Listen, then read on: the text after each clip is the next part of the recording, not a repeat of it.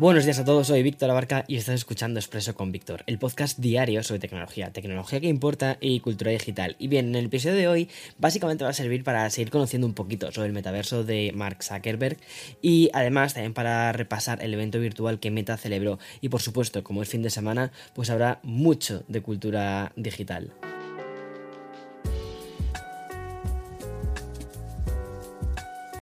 This episode is brought to you by Shopify. Whether you're selling a little or a lot, Shopify helps you do your thing, however you cha-ching. From the launch your online shop stage, all the way to the we just hit a million orders stage. No matter what stage you're in, Shopify's there to help you grow. Sign up for a $1 per month trial period at shopify.com slash special offer, all lowercase. That's shopify.com slash special offer. Esta semana, no sé si lo pudiste ver, pero se celebró el Inside the Lab, que es un evento que fue organizado por Meta en el que Mark Zuckerberg hizo una... Atención, ¿eh? porque es que esto ya es como next level. Hizo una aparición virtual y es que este es como el paso de la compañía para ya compartir todo y también hacer como su apuesta total por el metaverso. Está como a medio camino entre el futuro más inmediato de la tecnología y también de la propia obsesión de Mark Zuckerberg por meternos en esta realidad paralela. Bien, Inside the Lab además, eh, o sea, como dentro del laboratorio, ¿vale? Sirvió básicamente para que conozcamos algunos detalles de la estrategia de Meta, sobre todo lo que está más relacionado con la aplicación de la inteligencia artificial, con la construcción de este mencionado metaverso y sobre cómo van a, a coexistir, ¿no? Todas estas cosas. Por ejemplo, Va a haber una cosa que lo llaman Builder Bot, que es un sistema de inteligencia artificial que, según dice la compañía, ayudaría a las personas a construir mundos virtuales. Me parece muy curioso, ¿vale? La palabra mundos en plural, ¿sabes? Que es como cada uno va a poder crear su propio mundo, así como los Roblox. Y además lo haría de la manera más fácil que conoce el hombre, que es a través de la voz. Nada de programación, el procesamiento de operaciones informáticas o con los conocimientos de diseño que te tuvieras que tener para hacer todas estas cosas. Básicamente, tú pides y el robot, este Builder Bot, lo que hace es crear. Eso me parece muy interesante, la verdad. Además, en este evento, Mark Zuckerberg aprovechó para enseñarnos cómo sería este Builderbot, lo hizo con una demo. Y en su presentación lo que hizo fue crear un paisaje 3D de arena y agua tras utilizar comandos de voz como por ejemplo, vámonos a la playa. Este, la verdad es que, o sea, este, este, experimento que mostró era como de, no sé, es como, eh, ok, wow, esto, esto es el futuro. No sé, me pareció muy, muy, muy curioso. Además, el CEO de Meta se atrevió a añadir un ambiente musical y lo hizo tras decir música tropical. No sé, o sea, es como... Uf, no sé, es... No sé, no sé qué opinas, la verdad, o sea, yo cuando, cuando lo vi me quedé como muy eh, atónito, la verdad es que es como sin palabras, porque me parece que es todo tan avanzado que estamos no sé, al principio de una pedazo de innovación, pero que también es el principio de un cambio muy importante al nivel de cómo los seres humanos nos relacionamos con otros seres humanos. Es muy fuerte. Y otro de los puntos fuertes de este live stream fue el relacionado con la parte de la traducción. Se llama No Language Left Behind y es otro nombre que Meta le ha dado a otro proyecto. Es un sistema que sea capaz de traducir todos los idiomas escritos. Es una, una manera ¿no? de derribar al fin y al cabo barreras en una época donde estas barreras no tienen sentido. Porque mm, si hablamos de la experiencia digital en Internet, puede ser que tú veas, imagínate, youtubers, eh, mm, yo qué eh, finlandeses ¿no? Y digas, jo, pues me encantaría poder entender qué es lo que dicen estos youtubers finlandeses, estos youtubers eh, japoneses. Y, mm, no sé, ir rompiendo estas barreras lingüísticas, pues está genial. Según, además, el propio Mark Zuckerberg, se trataría de un modelo único que puede traducir cientos de idiomas con resultados de última generación. Y además, para esto, lo que hizo Meta fue presentar una cosa que llaman Universal Speech Translator, que es otro traductor de inteligencia artificial similar al traductor que te contaba antes, que era escrito, pero este está orientado a la traducción oral e instantánea en todos los idiomas conocidos. O sea, mm, texto escrito y texto hablado. No sé, la verdad es que es muy curioso. Estas dos horas y media de, evento puedes verlos en la página de Meta que está dentro de Facebook. Lo tienen ahí todo colgado. Además, también puedes ver en internet algunos clips de las cosas más interesantes que han hecho. Y no sé, es curioso. Vamos ahora con un comunicado que ha copado menos portadas de las que quizás hubiese debido, pero y creo que es importante. Y es que Twitch ha anunciado algo así como una especie de renta mínima universal. Me explico. La plataforma, propiedad de Amazon, ha lanzado su nuevo programa de incentivos de anuncios. Y en él lo que han hecho ha sido incluir una medida muy revolucionaria para los creadores de contenido, porque mm, a cambio de transmitir un número fijado de antemano de horas, los creadores obtendrían un pago fijo mensual, es decir, Twitch añadiría una serie de anuncios en los directos y los creadores no tendrían que preocuparse de las suscripciones que tienen o de la publicidad que reciben, tan solo retransmitir la cantidad de horas pactadas con el site. A cambio, recibirían ese ingreso mensual. El objetivo de Twitch, por un lado, o sea, es, es doble al fin y al cabo, porque mira, por un lado, esta medida lo que garantizaría sería tener una base de streamers creando contenido continuamente. Y por el otro, satisface a los creadores también quitándoles una de las tareas que más ansiedad generan, que es la de mm, buscar marcas, buscar anunciantes y todo lo que tiene que ver con la gestión de la publicidad.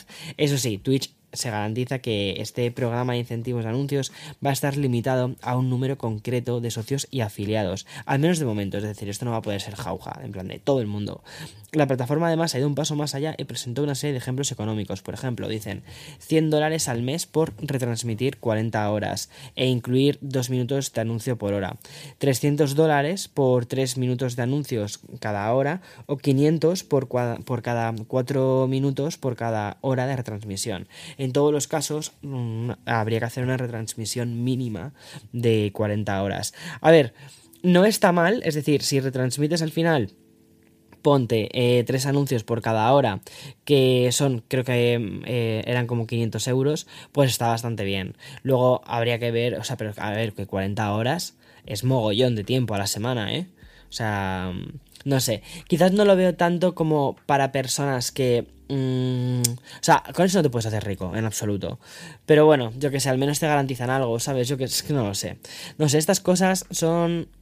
Tienen un poco como una especie de arma de doble filo, porque por un lado dices, bueno, puede estar bien, sobre todo para gente que está invirtiendo mucho tiempo en ello y que por lo que sea todavía no les llegan los anunciantes, pero por otro lado dices, uff, no sé, y luego qué tipo de anunciantes van a tener, qué contratos van a tener, cómo van a realmente mm, crecer a partir de ahí, no lo sé, pero bueno, no sé.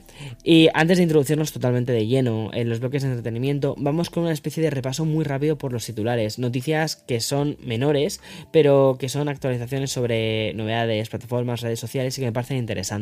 Vamos a empezar por Microsoft, y es que la compañía ha anunciado una nueva barra de tareas en Windows 11 especial para eh, dispositivos tablets. Hasta ahora los usuarios de estos dispositivos se, lo que hacían era encontrarse, nos encontrábamos una réplica de la barra de tareas que teníamos en el ordenador completo en PC, algo que molestaba un poco la experiencia y que de hecho en una de mis últimas reviews dije que la experiencia tablet del Surface Pro 8 no era tan buena básicamente porque tenía muchas cosas heredadas de la experiencia táctil de PC.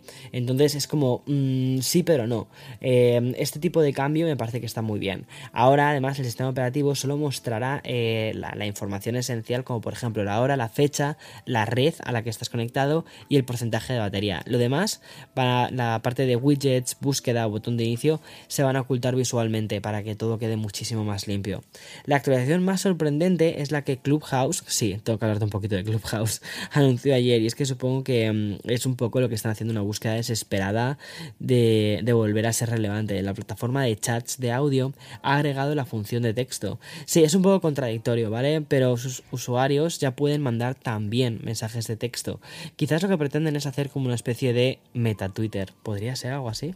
Y por último, otra red social que se resiste a sobrevivir, Tumblr, de la que ya te hablé el otro día, ha comunicado que los usuarios que, no quieran recibir anuncios pueden eliminarlos a través de una cuota mensual de 4,99 dólares o en su defecto 40 dólares al año.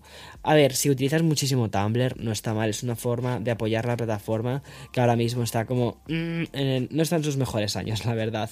En fin, y antes de pasar con el bloque de entretenimiento, donde te voy a hablar de videojuegos y te voy a hablar también de películas, vamos a hacer una pequeña pausa. When you need mealtime inspiration, it's worth shopping Kroger, where you'll find over 30,000 mouthwatering choices that excite your inner foodie. And no matter what tasty choice you make, you'll enjoy our everyday low prices, plus extra ways to save, like digital coupons worth over $600 each week. You can also save up to $1 off per gallon at the pump with fuel points. More savings and more inspiring flavors make shopping Kroger worth it every time. Kroger, fresh for everyone. Fuel restrictions apply. Estamos a unos días de que los afortunados que pudieron adquirir las primeras Steam Deck sean recompensados con su entrega, al menos los que apostaron por un envío anticipado de la que se presupone que va a ser como la consola revelación de este año 2022, porque vamos, no creo que haya muchas más consolas, la verdad. Y con motivo del lanzamiento, Valve lo que ha hecho ha sido añadir una herramienta en su propia página web que lo que haría sería eh, ayudar a conocer cuál es la biblioteca de títulos para Steam Deck. Cuáles son aquellos eh, juegos que sí que puedes jugarlos en, este dispositivo que es como, es como una Switch, pero para gente, para gente muy de PC. A día de hoy, muchísimos usuarios no tienen claro cuáles son los juegos que sí que van a poder ejecutarse sin ningún problema dentro de este sistema. Y por esto lo que ha hecho ha sido eh, compartir una especie de listado de cuáles son y hacerlo de una forma mucho más clara. Para acceder solo tienes que iniciar sesión en tu cuenta de Steam y ya está, ahí te va a venir todo el catálogo. Por citar algunos ejemplos que sí que tienen, mm, son, mira, bueno, como te puedes imaginar, los títulos de la propia Valve, como Half-Life 2, estos no van a tener problemas, y otros desarrollados por terceros como Tetris Effect, el Good of War, y también Valve informa que ciertos títulos van a requerir un esfuerzo adicional y que necesitas configurarlos, como por ejemplo el, eh, el Elder Scrolls, el Skyrim, vamos, y el The Witcher 3. Y antes de seguir con el bloque de videojuegos, una última cosa relacionada con el Steam Deck, y es que acabamos de conocer que el dock no va a estar disponible para el lanzamiento. Según ha explicado Valve, esperan que esté disponible para primavera. Es decir, no hay una fecha cerrada de momento y es un poco abierta, pero bueno, al menos ahí está. Lo que sí que hemos recibido hoy por fin ya es el lanzamiento de un videojuego al que ya etiquetan como obra maestra, que es el Elder Ring. Está disponible. La compañía que lo ha hecho es Front Software y ha diseñado un título que califican como un clásico instantáneo y este puede jugarse en Xbox Series XS, PlayStation 5, la, también la 4, porque ahora todos los juegos andan para la 4, Xbox One y PC. Con el tema de que no hay PlayStation 5, es como que no se atreven a decir no, no, no, sacamos en 4. No pueden empujar por ahí. Bien, hay que recordar además que este Elder Ring cuenta con un guion escrito a cuatro manos entre Miyazaki, que es autor de Dark Souls o Bloodborne, y el mismísimo George R.R. Martin. Un título de universo abierto y que puedes adquirir por, atención, 70 pavos. La verdad es que ahora mismo los juegos de, o sea, me parecen un poco elevados, ¿eh? O sea, no sé cómo, no sé lo que opinas tú sobre el precio de los videojuegos, pero cada vez que, que buscamos las noticias de videojuegos o cada vez que, mira, yo mismo, me encantan los videojuegos, tengo que echar mano a, la tarjeta para comprar uno, digo, hostia, perdón, wow, eh, qué pasada, ¿sabes? 70 pavos, que yo creo recordar que cuando, cuando era un chaval no pagaba tanto por juegos, no sé, en fin, en fin, cosas, cosas que ya hemos dado como por esas que sí, también es verdad que estos juegos que son tan grandes, son tan caros de hacer, que intentan rentabilizarlo mm, al máximo. Bueno, voy a entrar ya al bloque de plataformas de streaming. Mira, si eres fan de Marvel, seguro que ya sabes que Netflix va a sacar de su catálogo todas las series relacionadas con el universo cinematográfico del gigante de, cómics. Básicamente porque Luke Cage, Daredevil, Jessica Jones, The Punisher, Iron First, Iron, sí, First y The Defenders dejan Netflix. Aunque fue Netflix quien canceló la producción de las nuevas temporadas, al menos disponías de ellas en su catálogo. Sin embargo, todas estas series van a abandonar el site el próximo 1 de marzo. De momento no sabemos si van a llegar a la versión canadiense de Disney Plus o lo que es lo mismo, es cuestión de tiempo que Disney cuente con todas ellas a nivel global, es decir, que terminen en, Disney. O sea, sería una pena no contar con estas series, al menos Daredevil. Es que Daredevil es buenísima, o sea, es de las series que más me han gustado de superhéroes. En fin, algo tiene sentido ya y es que mm, básicamente todo el universo de Marvel va a poder disfrutarse dentro de la plataforma de Disney. También me gustaría ver qué es lo que hace Marvel, o sea, qué es lo que hace Disney con Marvel. O sea, me acuerdo que por ejemplo, el fin de Daredevil, la última temporada, O sea, no, no cerraba Daredevil, lo dejaba abierto. Y de hecho los actores estaban preparándose, estaban trabajando ya para la siguiente temporada cuando fue en plan de, eh, chicos, que no hay siguiente temporada, que, que, esto pertenece a Disney y que Disney ha dicho que no renueva Daredevil. No sé, la verdad es que me molaría mucho.